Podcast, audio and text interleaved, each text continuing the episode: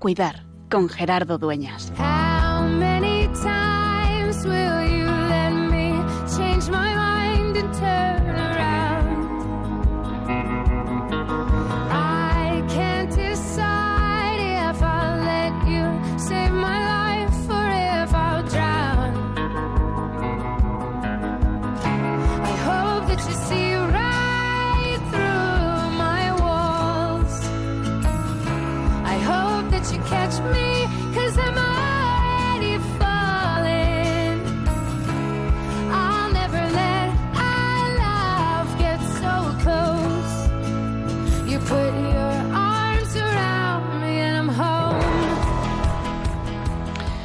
Que está siendo uno de los julios en los que, meses de julio, en los que hay más gente de vacaciones. Y de hecho se nota en Madrid, en la ciudad desde donde te hablo, que hay más sitio para aparcar aquí en la puerta de la radio, que hay menos cola para ir al taller, que hay menos gente en los bancos de la iglesia. Y es que necesitábamos vacaciones. Y además, como tenemos miedo a que el virus vuelva otra vez a marcarnos o a seguirnos marcando nuestra existencia y que puedan, medir medida- que puedan venir medidas restrictivas, hay quien se ha acelerado y ha puesto rumbo a su casa de la sierra o al lugar de vacaciones. Pero la enfermedad no se va de vacaciones, tampoco el sufrimiento, ni siquiera el virus.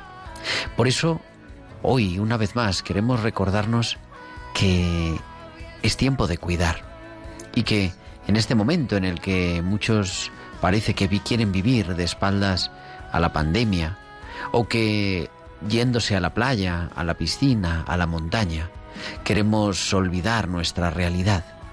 El Evangelio nos llama a apasionarnos, apasionarnos por quien sufre, a experimentar y vivir la pasión de los enfermos y la pasión por los enfermos, por aquellos que les ha tocado en la vida ser corredentores, compartir con el Señor su pasión y encontrar en su cruz el sentido de sus pequeñas cruces, encontrar en la muerte y en la resurrección de Cristo aquello que pone sentido a nuestro sufrimiento, porque Él lo ha redimido. Y por eso en esta tarde que vengo hace un rato del tanatorio de despedir a una persona que ha fallecido con un cáncer fulminante, de acompañar a su familia que no se lo acaban de creer, quiero recordarme, y lo hago contigo, que queremos que sea tiempo de cuidar y que el tiempo del descanso, como nos recordaba el Evangelio del domingo pasado, es un tiempo necesario, es un tiempo de tomar fuerzas, pero el verdadero descanso es vivir sirviendo a los demás, vivir cuidando y acompañando y sosteniendo a aquellos a quienes sufren. Por eso también, en el mes de julio, por eso también, aunque quizás nos estás escuchando desde el lugar de vacaciones, o quizá no, queremos recordarnos que es, que sigue siendo cada día más, tiempo de cuidar.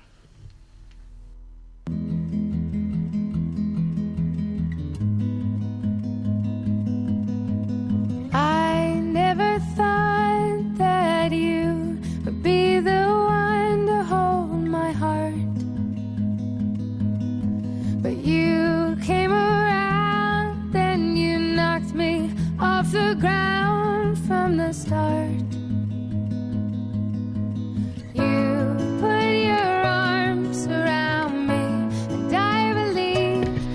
Las 8 y 7, las 7 y 7 en Canarias y comenzamos en directo en Radio María un nuevo programa de Tiempo de Cuidar en este martes 20 de julio de 2021, el programa número 140 de Tiempo de Cuidar, que se dice pronto 140 semanas acompañándote aquí, 140 horas de radio vividas, compartidas para poner esperanza. Hoy desde emitiendo de los estudios centrales de Radio María en el Paseo de los Lanceros en Madrid, también con imágenes en directo en nuestro Facebook, en Radio María España nos buscas y ahí puedes ver también la imagen en directo desde el estudio y así nos sentimos también un poquito más acompañados y con un equipo de primera en los mandos del control está Javier Pérez. Javi, muy buenas tardes. Buenas tardes, Gerardo. Y al otro lado, pues también haciendo que esto salga adelante en la producción Tibisay López, en la producción musical en esta tarde Bárbaro Omar y mucho más. ¿Y qué vamos a hacer? ¿De qué vamos a hablar en este martes 20 de julio? Pues vamos a hablar de un tema que hemos abordado en algunas ocasiones, pero que en el tiempo de pandemia parece que se ha multiplicado y además hace poquito ha habido unas jornadas en la Universidad CEU San Pablo sobre las adicciones, las diferentes adicciones que hay a sustancias, a personas, al juego, etcétera. Pues vamos a profundizar en ello qué son las adicciones, por qué se producen y sobre todo cómo las podemos prevenir cada uno en nuestra vida y también cómo prevenir a los más pequeños en el colegio. Y luego, como siempre, nuestra tertulia en la que hoy quiero con dos de nuestras eh, habituales, nuestras colaboradoras habituales, hacer un poco balance de lo que ha sido este curso que termina, aunque nosotros seguimos emitiendo cada semana tiempo de cuidar, también en el mes de julio, en el mes de agosto, en septiembre, pero hacer un poco balance de lo que, de cómo hemos vivido este curso escolar y académico que casi casi está llegando a su fin.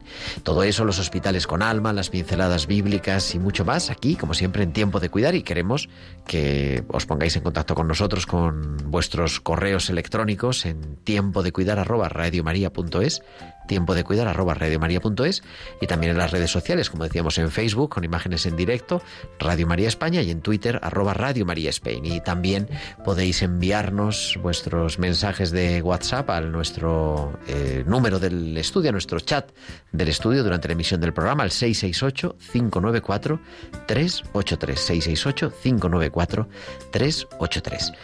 Pues yo creo que ya tenemos todo preparado, así que vamos a viajar hasta Bilbao porque Valcisa nos trae, como cada semana, sus hospitales con alma.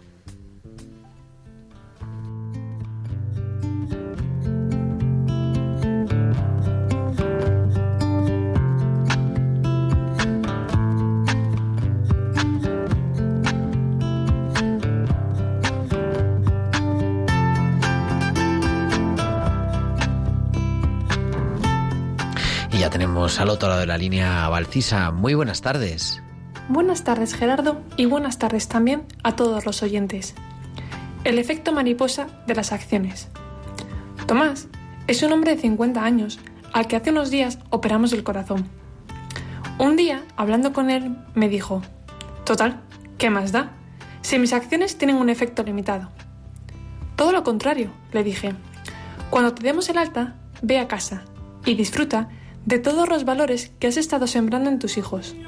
Verás el fruto de ellos mientras te cuiden.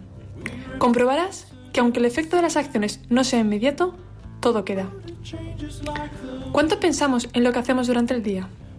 ¿Cuántas veces nos hemos parado a pensar en la repercusión de nuestras acciones? La teoría del efecto mariposa ya lanza la idea que el universo está formado por una secuencia interminable de hechos. Nuestras acciones por mucho que no queramos pensar en las repercusiones que tienen, también tienen un efecto mariposa. Todo deja huella, aunque sea invisible de primeras. Nada es en vano. Un gesto pequeño de amor puede ser lo más grande que alguien reciba en ese día, y eso puede cambiar todo su día. Hasta la semana que viene. Hasta la semana que viene, Valcis. Aquí te esperamos en Tiempo de Cuidar con tus hospitales con alma. Our hands gripping each other tight. You keep my secrets, hope to die. Promises swear them to the sky.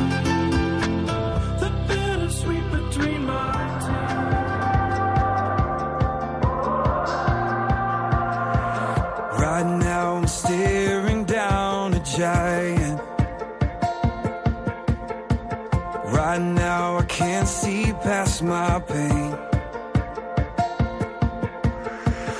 Right now, my songs have turned to silence.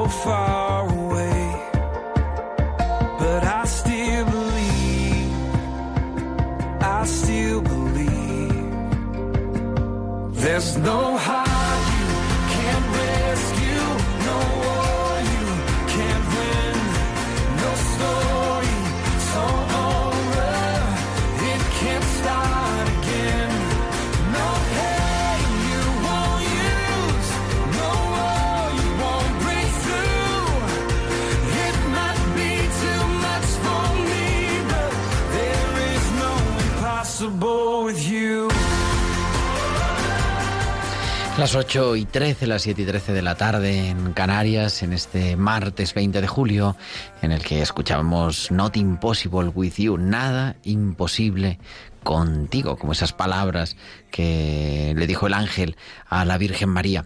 Y para hablar de algo interesante antes de irnos de vacaciones, que son el tema de las adicciones. Tenemos a dos especialistas al otro lado de la línea que nos atienden ya en directo. Está el doctor Luis Fernando Alguacil. Muy buenas tardes. Buenas tardes, Gerardo. Buenas tardes a todo el equipo y a los oyentes. Catedrático de farmacología, director del Instituto de Estudios de las Adicciones. Así es, de la Universidad CEU San Pablo en Madrid, ¿verdad? Así es, así es. Ahí estamos arrancándolo. Y también la profesora Cándida Filgueira Arias, que es psicóloga, doctora en psicología clínica y directora del máster de formación del profesorado también en la Universidad CEU San Pablo. Cándida, muy buenas tardes. Hola, muy buenas tardes. ¿Qué tal? ¿Cómo estáis? Pues aquí estupendamente agradeceros a los dos el poder compartir estos minutos de radio. Yo decía, en este verano que ya por segundo año consecutivo está marcado por la pandemia y que yo preparando un poquito esta, este encuentro que teníamos en las ondas, veo que las adicciones, que siempre ha sido un problema desde hace muchos años, desde hace seguramente 40, 50 años de manera especial, es un tema de tremenda actualidad también con los problemas de salud mental de la pandemia, ¿verdad?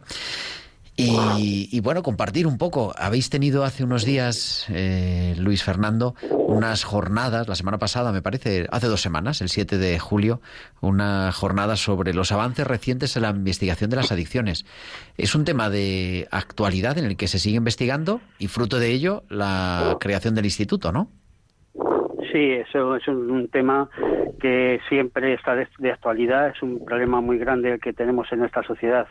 Eh, en relación con distintos tipos de adicciones, eh, adicciones eh, a las sustancias, adicciones que no están mediadas por sustancias, por consumo de sustancias, como, como pueden ser las adicciones comportamentales del tipo del juego, etcétera, etcétera son problemas acuciantes, son problemas que están muy implantados en, en, nuestra sociedad y que requieren investigación, que es lo que hacemos nosotros. Somos un instituto de investigación y buscar eh, nuevas aproximaciones que de alguna manera traten de, de limitar el problema. ¿no? Claro, la, una adicción es una enfermedad, en realidad está tipificado como tal, pero a veces no, no somos conscientes. Ponemos también, hay un estigma, ¿no? Como en todos los problemas de salud mental, eh, de intenciones, etcétera. ¿Cuánto hay de, de voluntad y cuánto hay de enfermedad? Uy, eso es una pregunta muy difícil de contestar. Desde luego las adicciones son enfermedades. ¿eh? Enfermedades que según van agravándose mmm, van haciendo que nuestra voluntad mmm, sea cada vez menos operativa para enfrentarse a ellas, ¿no? Ese es el, el gran drama, ¿no? Uh -huh. Entonces, eh, lo que sí que se puede decir es que hay una vulnerabilidad diferencial en la población, en las personas, muy grande. Hay personas que pueden caer, digámoslo así, en este tipo de adicciones y ver anulada su voluntad con mucha facilidad y otros que menos. Por eso, eh, por eso hay que diversificar bastante, ¿no? Cada, y, y, sobre todo ahondar en el, en el concepto fundamental que eh, no tenemos eh, enfermedades sino enfermos. Ajá. Y esto que es eh, aplicable a muchos tipos de enfermedades también es aplicable a las adicciones, ¿no? Entonces, el componente humano de la enfermedad que es muy grande para cualquier eh, enfermedad mental, también lo es para las adicciones. Y esto es algo que tenemos que tener siempre en mente. ¿no? Yo creo que además es una de las claves ¿no? del instituto, eh, enmarcado en la Universidad San Pablo CEU, como no podía ser de otra manera, ese enfoque humanista, podríamos decir, del tratamiento, ¿no? esa consideración de lo que decías, que no, vamos, hay enfermedades, pero sobre todo hay personas que están sufriendo esa enfermedad, hay enfermos, no hay pacientes, como se dice muchas veces. En efecto, en efecto, ese es, ese es el leitmotiv, esa es la, fundamentación de nuestro instituto. Nosotros lo que queremos es integrar, integrar a, a, a profesionales que, que, trabajan en el tema de las adicciones, integrarlos alrededor de una persona, alrededor de la persona, es decir, no eh, alrededor de una enfermedad que aparece en un catálogo de enfermedades psiquiátricas que publica una eh, sociedad eh, médica, sino alrededor de personas con nombres y apellidos, porque creemos que solamente teniendo en cuenta ese perfil humano que está asociado a, a las adicciones, eh, se puede llegar a, a, a, tener una cierta esperanza de poder ayudar. Cándida, que viene a, bueno, de otra, vamos, también es psicóloga, ¿no? Y supongo que te habrás tenido que enfrentar a personas con problemas de adicciones también en la consulta. Pero eh, yo creo que es, a mí me resulta muy interesante esa, ese lugar de investigación que estás teniendo, ¿no? Sobre cómo prevenir las adicciones desde los más pequeños en los colegios. Eh, sí, bueno, el, desde luego la, eh, lo que es el campo de la prevención, que es fundamental eh, tanto en el tratamiento como en la prevención, porque ya el propio tratamiento es eso, es prevención, es el inicio, digamos, del propio tratamiento, debe de iniciarse en las eh, primeras etapas eh, escolares, ¿no? En, los, en, la, en, la, propia escuela.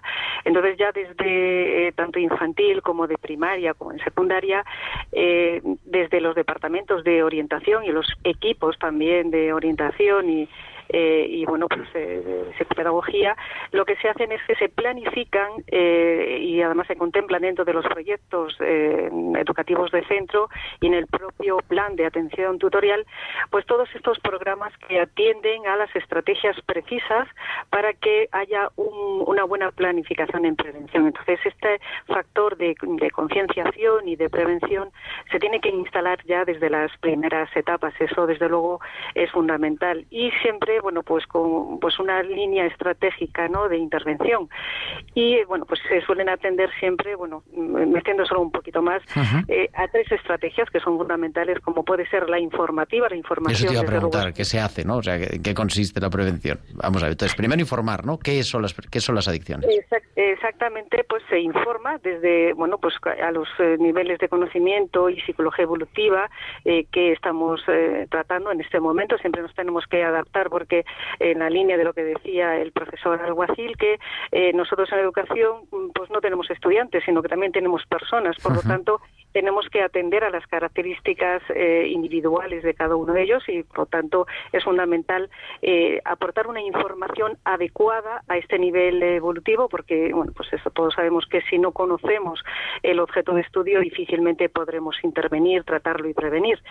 Y luego otra estrategia ya es la formativa que es más integradora y que evidentemente comulga con la informativa porque está centrada en la formación integral del individuo y aquí ya atendemos a las competencias eh, bueno pues educación en valores eh, que bueno pues nos, nos ayudan tanto no a tomar conciencia de la importancia del tema que estamos tratando y esta eh, eh, bueno pues formación integral eh, bueno lo que intenta en definitiva es que el propio individuo tome su propia decisión y, y además opte libremente del uso y el consumo de, de la posible adicción ¿no? y luego ya por último tenemos que es muy importante la estrategia de generación de alternativas en prevención que es quizás la que bueno estudios recientes nos están indicando que es, es muy eficaz puesto que eh, supone la participación activa del propio afectado. Y entonces en este sentido eh, toma conciencia y se trabaja a nivel personal de eh, la identificación de, del propio consumo. No estamos hablando tanto de posibles sustancias como de eh, adicciones comportamentales, que hoy en día sabemos que bueno pues el uso del móvil, las redes sociales, en fin, todo esto. Y eh, luego pues la generación de recursos del propio afectado, es decir, es el propio afectado el que propone los recursos alternativos para la superación de esta esas adicciones. Por lo tanto, las líneas de, estratégicas de intervención en prevención son fundamentales. ¿Y desde tan pequeños, Cándida? ¿Desde infantil? Desde tan pequeños desde tan pequeños es fundamental el intervenir para que desde eh, y desde partiendo desde su nivel evolutivo vayan tomando conciencia de la importancia. Es en infantil se pueden tratar todos los temas siempre y cuando, claro, haya pues, ese, ese nivel, ¿no? Acorde a su etapa evolutiva. Mm, claro, vemos, efectivamente, yo no había caído cuando he dicho al principio, no me había venido a la mente, pero claro, todo el tema de las nuevas tecnologías es verdad que es una maravilla y ahora nos pueden seguir nuestros oyentes no solo por la radio, sino por internet, por la aplicación móvil, por Facebook con imágenes, pero también, claro, suponen un, un reto saberlas manejar bien y, y hay quien caen en auténticas adicciones. Eso, los videojuegos, ¿no? Sobre todo, quizá más entre los adolescentes. Eh, sí, quizás. Ay, perdón, sí. No, no, no, no, no, sí, sí. Adelante, Cándida, luego Luis nos completa. Como quieras, eh, yo eh, lo que digáis. Bueno, en, principio em, el adolescente es, es, el que quizás tenga esta repercusión, puesto que, eh, digamos, que desplaza en ese momento evolutivo su fuego de interés hacia lo, lo, social, ¿no? Hacia el grupo, se identifica con el grupo y así empieza a conformar su, su personalidad, ¿no? Su identidad.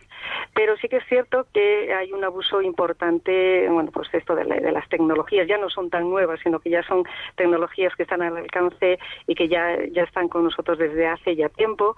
Y el problema está en que no existe un uso racional de las mismas, porque no hay una conciencia firme de, de, lo que representan. ¿no?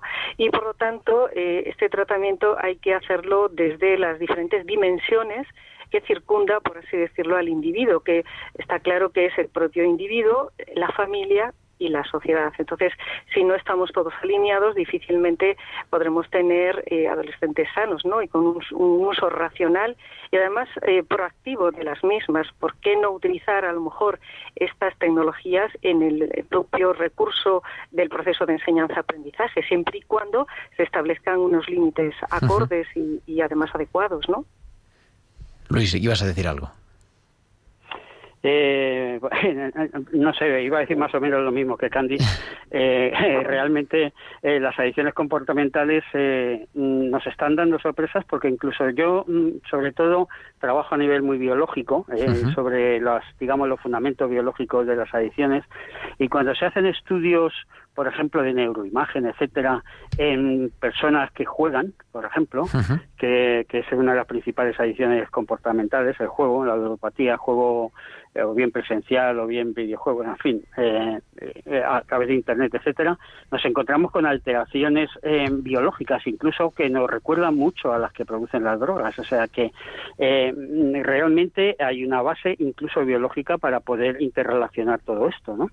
Y todas las adicciones se terminan pareciendo a nivel biológico, me estoy bajando a este nivel primordial, en que secuestran, digámoslo así, los recursos neurológicos que nosotros tenemos para hacer determinadas todo nuestro espectro de conductas, nos lo secuestran, digamos, y lo enfocan hacia la consecución de aquellos objetos que están relacionados con la adicción. Eso es una cosa común para todas las adicciones, ¿no? Entonces, eh, obviamente eh, la adicción representa eh, ese estadio en el cual perdemos la libertad, em, em, somos mm, de alguna manera esclavos de, ese tipo de, conductas, de comportamientos, ¿eh? y por tanto es absolutamente esencial detectar cuando eso se está empezando a producir, cuando un uso de una sustancia, pero también de pues eh, un móvil, etcétera, empieza a secuestrar nuestras prioridades para actuar. Entonces es muy importante em, eh, la labor de prevención que comenta Candy a nivel sobre todo informativo en la familia, en la escuela, para detectar esa situación, que luego finalmente la persona eh, que la padece también la detecta y se da cuenta tarde o temprano que, está dedicando sus, recursos ¿no? A, ese tipo de consumo. Pero muchas veces se puede detectar antes y actuar antes es desde luego ayuda. ¿Qué hacer? Porque bueno, me parece fundamental, ¿no? El tema de la prevención, incluso también de la autoconciencia, decir, oye, empiezo a tener un problema. Pero, ¿qué hacer cuando esto funciona y detectamos que un hijo, un nieto, un, no sé, alguien de nuestra familia, alguien de nuestro entorno, un amigo, puede estar cayendo o ha caído a tope en esto. ¿Cómo manejarlo? ¿Qué, ¿Cómo podemos ayudar? ¿Qué, pautas digo para nuestros oyentes? ¿no? En plan un poco práctico. Cuando alguien empieza a decir, es verdad, tiene alterada la libertad, no es capaz de controlarlo, le controla el móvil, el alcohol o el juego. ¿Qué, qué, ¿Cómo tenemos que proceder? Yo, desde luego, soy amigo de acudir cuanto antes a, especialistas en el tema. En cuanto se, se, empieza a descubrir que una persona pues no duerme, por ejemplo, porque está pegada al móvil por las noches, eh, como, como está ocurriendo con muchos adolescentes, o que están bebiendo de una manera compulsiva, etcétera. En cuanto eso se detecta, yo creo que lo mejor es acudir a, a, alguien especializado que te ayude, porque si no, no, es lo que no se puede es andar titubeando cuando se, se detectan eh, eh, desviaciones de la conducta acusadas, ¿no? Porque eso, ya digo, que cuanto antes se, actúe mejor, ¿no? O sea, pedir ayuda, ir al médico o al pediatra, o en fin. Eh, en efecto, en efecto, al psicólogo, ¿eh? Al psicólogo. Al psicólogo. tenemos psicólogos muy buenos eh, dedicados a esto y, y o, bien, desde luego, si lo detectamos en, el, en la escuela y, pues, por ejemplo, podemos acudir a personas como Candy, ella nos va a derivar enseguida a, un dispositivo eh, adecuado. O sea, que pedir ayuda, pedir ayuda a gente que sepa eh, cuanto antes en cuanto eh, se pueda detectar una situación de este tipo. Entiendo, sí. En, este sentido, Sí, en este sentido, en, la escuela es un, eh, un espacio vital para la detección, ¿no? Porque a pesar de todos estos programas de prevención y de concienciación, siempre, bueno, pues puede surgir, puede saltar la alarma, ¿no? Entonces, eh, sí que es cierto que desde el propio tutor de, la propia clase puede eh, hacer una derivación al, departamento de orientación y, a su vez, el departamento de orientación, pues, en contacto con la familia, con el profesional, como decía el doctor Alguacil, Alguacil y bueno, pues poner eh, todo eh, desde una manera interdisciplinar eh, en consideración y en tratamiento hacia el adolescente, en este caso, ¿no? imagino que estamos hablando. Pero sí que es cierto que es fundamental, por eso las estrategias que eh, indicaba con anterioridad en mi anterior intervención, porque lo que, de lo que hay que partir en una visión es del propio reconocimiento del individuo. Si él no lo reconoce, muy difícilmente podremos intervenir. Por lo tanto, eh, hay que eh, bueno, pues establecer todos los medios adecuados para que desde el propio individuo haya este reconocimiento. Que vaya cayendo en la cuenta de que claro que tiene un problema. Para que tome conciencia de sus comportamientos, de sus actitudes y que aunque a lo mejor actualmente pues no se está dando cuenta, pero sí que le podemos dar un espacio para que lo compruebe por él mismo. Por mucho que le digamos que es, que es adicto y que está haciendo determinadas conductas, si él no lo ve, difícilmente podrá poner remedio. Por lo tanto, y, un poco enfocado ahí y siempre alineado pues en estos ámbitos que estamos hablando, eh, bueno, pues eh, eh, escuela, familia y evidentemente sociedad. Sí, sin ello difícilmente podremos atajarlo. Querido Luis Fernando Alguacil, Cándida Filgueira, muchísimas gracias por habernos abierto la, la, puerta, el corazón a este mundo complicado, pero también con esperanza, sabiendo que hay ayuda, que hay gente que estáis dedicando la vida, vuestro saber y, vuestro tiempo a cuidar de esa forma, también desde la universidad en la reflexión. Muchísimas gracias y buen verano. Es un placer haber estado. Un, buen verano. Igualmente, un placer. Y nosotros vamos a continuar y vamos a hablar hoy en nuestras pinceladas bíblicas que nos trae cada semana Inmaculada Rodríguez Torné, nuestra biblista de tiempo de cuidar, del tiempo. Hemos dicho, es tiempo de cuidar, es tiempo kairos. Vamos a hablar de esa palabra, el kairos.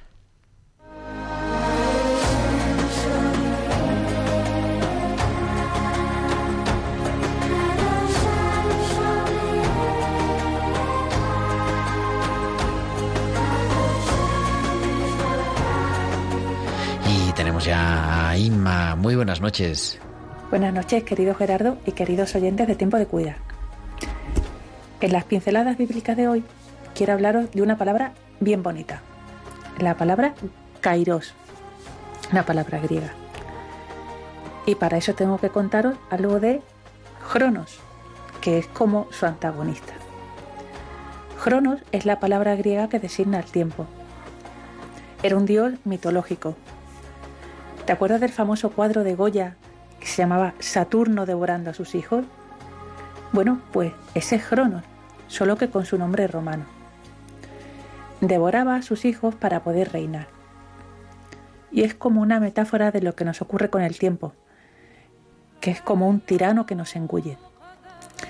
De Cronos, precisamente, tenemos derivados como cronometrar, cronómetro, en fin, el tiempo cuando lo queremos retener y apresar. Pero la otra palabra de la que quería hablaros, el bueno de esta película es kairos, que significa tiempo oportuno, ocasión. Encierra mucha sabiduría esta palabra que se utiliza mucho en la Biblia. Quiere decirnos que cualquier tiempo, cualquier circunstancia, cualquier momento que vivamos, por más desfavorable e incluso catastrófico que nos parezca, puede ser un tiempo oportuno. ¿Y oportuno para qué? Pues para hacer de la necesidad virtud que decía Santa Teresa, para ejercitar virtudes tan importantes como son la paciencia, la fortaleza, el aguante, la confianza en Dios, un montón de cosas buenas. Mirad que el pueblo de Israel, en pleno exilio a Babilonia, cuando Nabucodonosor le había destruido el templo, descubrió que en realidad podían rezar a Dios en el destierro, incluso en tierra enemiga. Allí estaba su Dios con ellos, porque en realidad el verdadero templo de Dios es la creación. Eso fue lo que descubrieron. Impresionante. Es más, en medio de una desgracia tan grande que a cualquiera nos habría hundido en la depresión, se pusieron a poner por escrito sus tradiciones y escribieron la mayor parte de la Biblia. Ya decía San Pablo que para los que aman a Dios todo les sirve para el bien. Qué bueno sería cada día, al acostarnos o al levantarnos, ponernos delante de Dios y preguntarnos, ¿Qué quiero hacer de mi vida? ¿Un cronos? ¿Cronos? ¿Corriendo sin parar? ¿O un kairos? Un día favorable y oportuno. Si amamos a Dios, seguro que su espíritu nos ayuda a sacar de cualquier circunstancia, de cualquier ocasión, muchas cosas buenas. Pues ahí lo dejo. Hasta la semana que viene, amigo. Hasta la semana que viene. Gracias por ayudarnos a hacer que nuestro tiempo sea Kairos. Y nos vamos a nuestra tertulia en esta tarde, en 20 de julio, en Tiempo de Cuidar.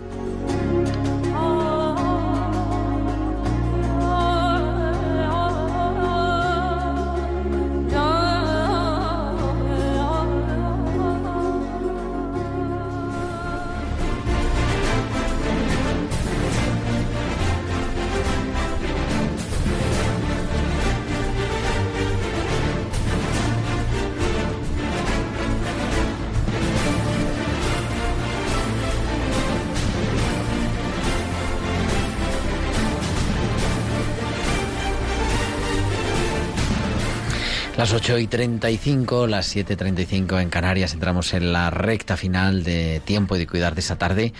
Decíamos con imágenes en directo y eso nos permite estar también en contacto con muchas personas que nos están escribiendo.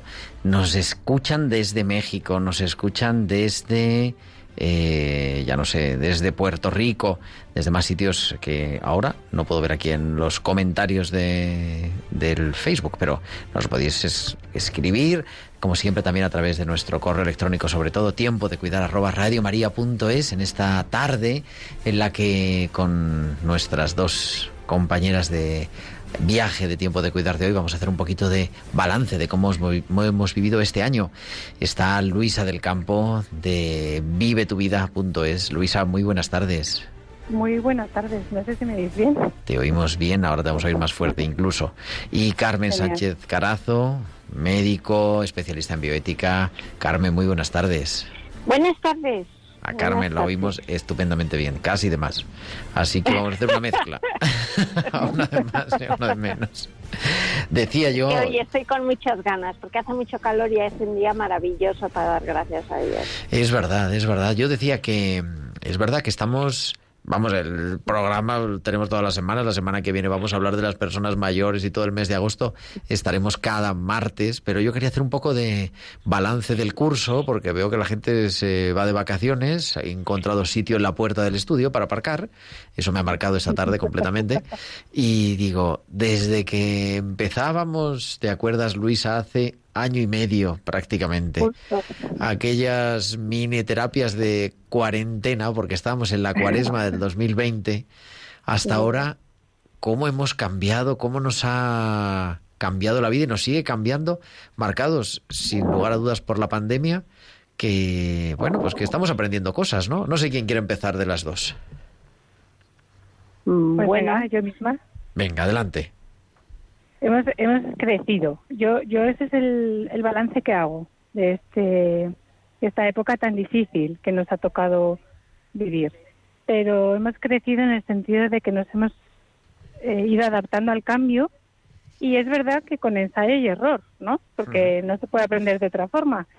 Pues ha habido veces que lo hemos pasado peor, ha habido veces que lo hemos pasado mejor, pero yo creo que hemos crecido, fíjate. Hemos crecido en paciencia, en resiliencia también, ¿no, Carmen? Yo sí, yo estoy de acuerdo con, con ella. Yo creo que eh, hemos cambiado porque, aparte de todo, mm, de año en año se va cambiando y la vida va cambiando. Este ha sido un cambio un poquito más fuerte, eh, pero yo creo que hemos, hemos crecido porque ahora sabemos valorar más las cosas.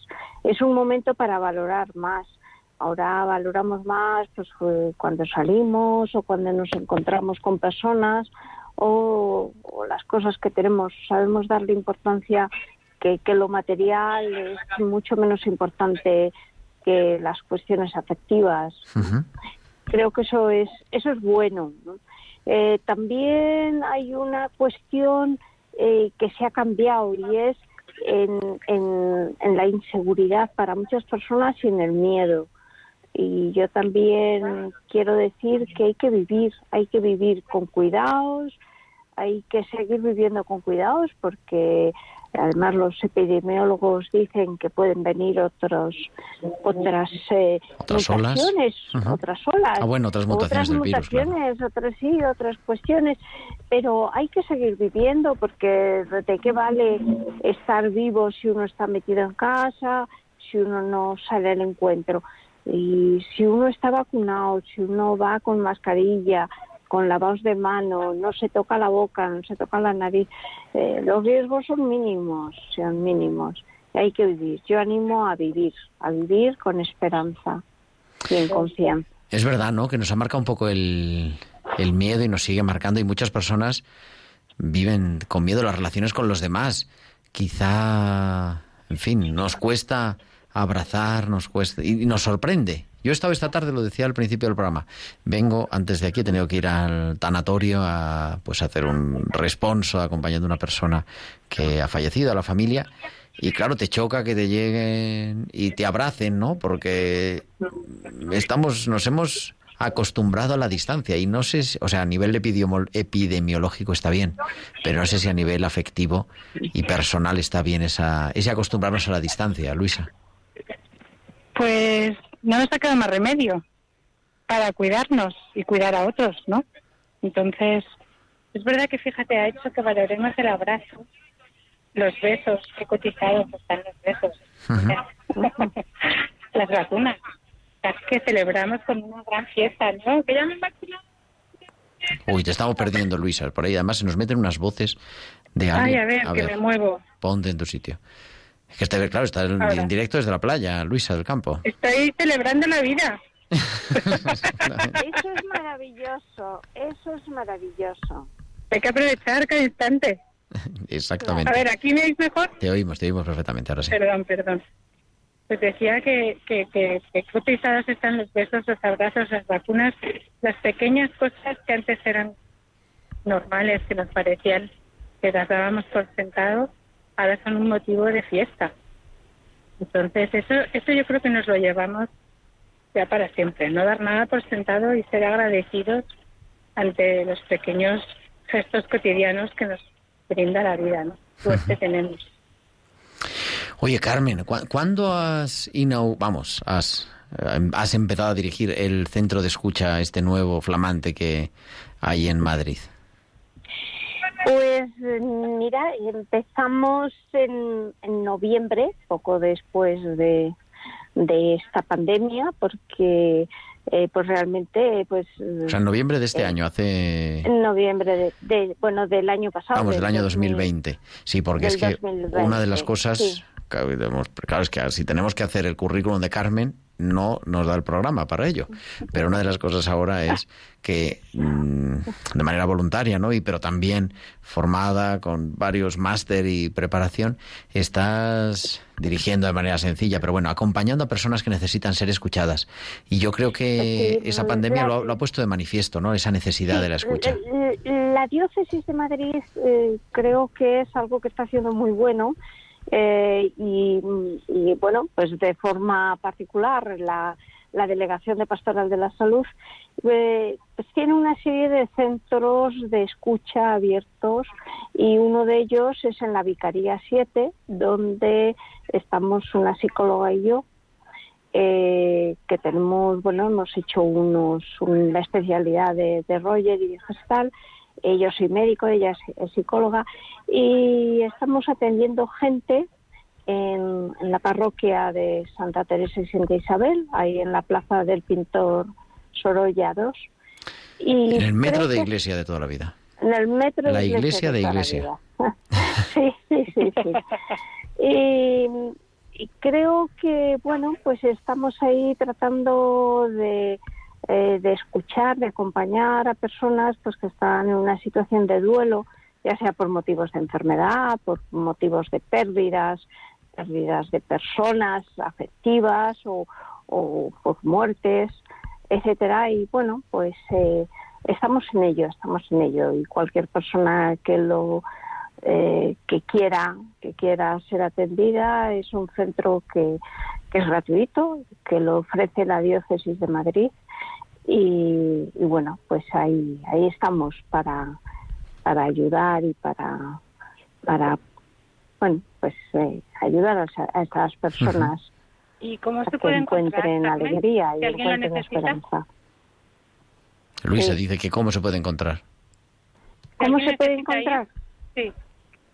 Pues mira, hay un teléfono que tenemos puesto en los carteles, que es el teléfono 619-546385 Pero si no, Y- supongo que la parroquia, ¿no? Dirigiéndose a la parroquia. o dirigiéndose a la parroquia. Y o si alguien quiere, pues ahí en Radio María, pues también Bueno, en tiempo de cuidar arroba radiomaria.es también les Claro, contestamos a pues todos los también- que También necesiten. pod- podrán dar el teléfono y, y claro, tenemos, tiene que ser a- con previa petición de hora porque eh, solemos estar 45 o 50 minutos con cada persona y claro, pues necesitamos eh, pues tener una hora, ¿no? Qué interesante, pues enhorabuena.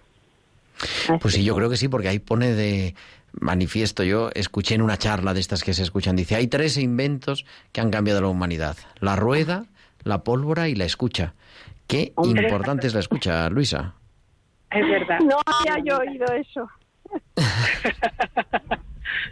Sí, sí, es fundamental.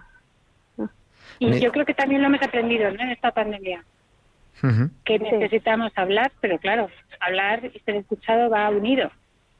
No puedo hablar por una pared. Y, Claro. y más que nunca el valor de, de ser acompañados, de ser escuchados, a pesar de que no podíamos estar físicamente juntos, nos ha salvado la vida, ¿no? Ha sido imprescindible.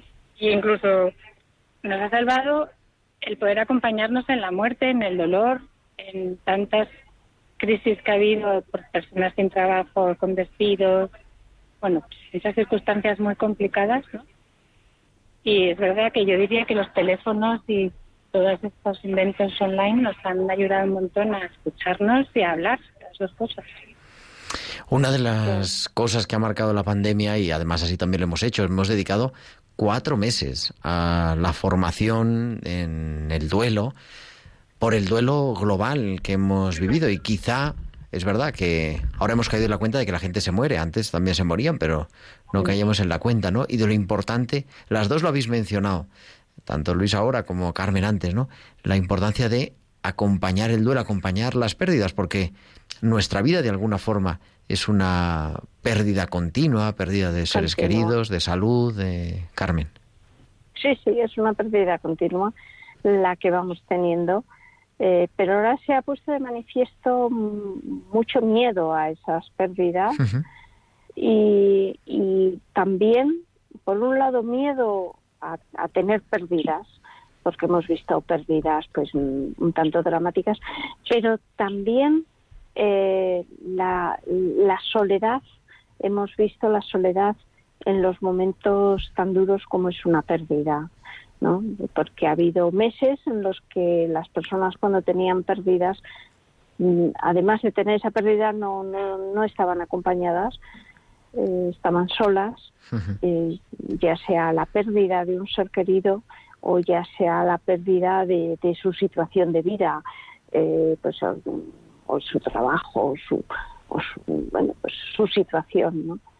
Eh, yo a- ayer estaba hablando con una persona en el centro de escucha y, y me comentaba cómo pues eh, quería volver a hace unos años, ¿no? Pero no se puede volver a hace unos años. Hay que ir eh, asumiendo, aceptando y queriendo la vida como es, queriendo, queriendo estos cambios, sí. Un poco lo que nos decía en las pinceladas, no sé si las habéis podido escuchar, eh, nuestra biblista, ¿no? Hacer que el Sí. tiempo no sea solo una sucesión de segundos, de minutos, de horas, de días, sino que sea Kairos, lugar de Sí. salvación, que sería literalmente, ¿no? O sea, lugar de encuentro con Dios y de encuentro con Dios encontrando, encontrándonos en los otros. Sí. Yo también diría que ha sido un momento de solidaridad. ¿Creéis? Que frente a estas dificultades nos hemos volcado todos al principio, ¿os acordáis? En hacer mascarillas, en hacer protectores esos de pantalla, nos los hemos inventado, enviar a otros, los médicos, los sanitarios han abierto sus Twitter para preguntarles dudas. La gente se ha volcado ¿no? en las escaleras de los vecinos, uno que está solo le hago la compra, otro que está confinado, le llevo no sé qué. Yo también he visto mucho mucha vida en medio de tanta muerte, ¿no? Y ha sido también un ejercicio de, de fraternidad, de decir, fíjate, la humanidad, cómo hemos respondido frente a esta adversidad tan grande, dando cada uno lo que podía, porque unos se dan tiempo, otros se escucha, otros se da hacer una compra, otros, no sé, cada uno en sus posibilidades, pero ejercicio de solidaridad brutal, a mí eso me ha impactado. Oye, ¿y cuándo vamos a volar, Luisa? Porque me dijiste el otro día, estábamos la otra vez empezando a superar el miedo a volar, porque entre tanto miedo, claro, fíjate, ¿sin cuánto tiempo llevas sin coger un avión? Un año, ¿Un año? un año largo, sí. Más de un año. de marzo de 2020, es poco más. Madre mía. O sea que, bueno, bueno, bueno, ya nos lo contarás a la vuelta del curso, ¿no? En septiembre, en septiembre os cuento cómo vamos afrontando Vale. el miedo a volar y otros miedos. Y otros miedos, claro que sí. Oye, Carmen, y para terminar, también recordar a otras víctimas de la pandemia que son enfermos de otras enfermedades, que han visto alterada su atención y que siguen estando ahí, ¿no? Sigue habiendo enfermedades crónicas, sigue habiendo fibromialgia, sigue habiendo cáncer, sigue habiendo de todo. Pues sí, esta es eh, a veces una gran preocupación porque eh, a veces es complicado acceder a los centros de salud. Eh, se llama por teléfono y no, se recibe respuesta.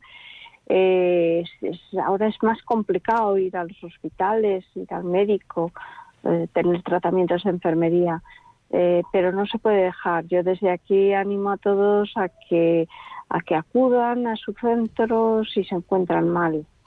Em, Las enfermedades eh, siguen existiendo, no todo es coronavirus y no es lo más importante el coronavirus. Como, como has dicho, puede haber eh, cánceres, puede haber enfermedades crónicas muy dolorosas, eh, muy dependientes y que hay que tratar de ir solucionando, ir manteniendo, ir curando. Y ya se- Oye, tareas para este verano, algunas, y con esto terminamos. Hay escuchar Radio María, que eso siempre llena de paz y de esperanza, pero además de eso, que Celebrar, celebrar la vida, Gerardo. celebrar la vida, la vida con la de los que estamos los seres aquí, queridos. claro, de los que estamos aquí, de los que se han ido más allá, toda, toda la vida. Y, y descansar, que es verdad que hemos acabado todos muy cansados, cada uno que busque lo que le aporta energía y lo que le renueva y que se dedique a eso por lo menos un ratito todos los días. Yo desde luego me voy directa a la playa. ¿Al final vas a ir de ejercicios o no? Pues Luisa, Iba a decir algo, Carmen. ¿el qué, el qué? ¿Que no te he escuchado? Iba a decir algo, Carmen, creo. Sí, no, pero te preguntaba yo, ahora dice Carmen, pero que estabas buscando una semana de ejercicios, ¿al final vas a ir Estoy, no? estoy, estoy en ello. Ah, estás en ello, vale. Bueno, pero nos cuentas también a la vuelta. Carmen, perdón. Fenomenal. No, no, no. Eh, bueno, yo lo que quería decir, que además lo que ha dicho Luisa, eh, yo pondría una tarea a todos, eh, y además de escuchar Radio María y esto, yo pondría una tarea, que es la de, de, eh, todos los días a eso del atardecer o por la noche, eh, dar gracias por cinco cosas que nos hayan sucedido, solo por cinco cosas, que posiblemente se puedan dar gracias por más, pero eh, agradecer cinco cosas, ¿no? Darnos cuenta de las maravillas que tenemos, de las maravillas que nos da Dios cada día.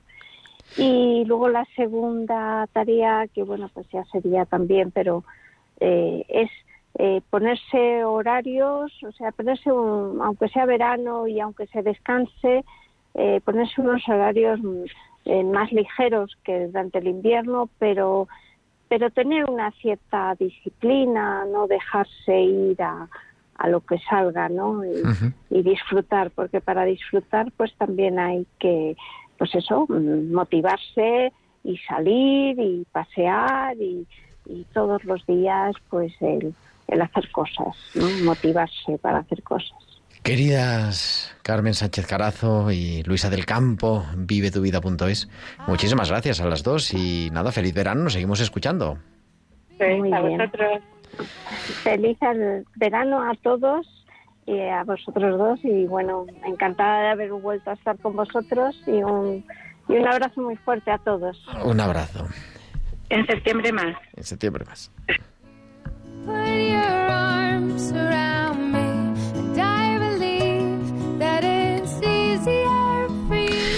Llegamos así también a la recta final de este programa, de este 20 de julio del 2021 ya. El tiempo vuela. Nosotros volveremos el próximo martes, será 27 de julio. Vamos a celebrar este domingo la primera jornada mundial de los abuelos y de las personas mayores y hablaremos de eso porque también luego al día siguiente, el lunes 26, es el día de San Joaquín y Santa Ana, los abuelos del Señor. O sea que estaremos el próximo martes y hablaremos de eso, de cómo acompañar a las personas mayores. Muchas gracias a Javier Pérez en el control de sonido, muchas gracias a todos nuestros oyentes, los que nos escriben desde Cádiz también, que nos están escuchando a través de Facebook, y a todos vosotros. Un abrazo, que Dios os bendiga, vuestro amigo el diácono Gerardo Dueñas.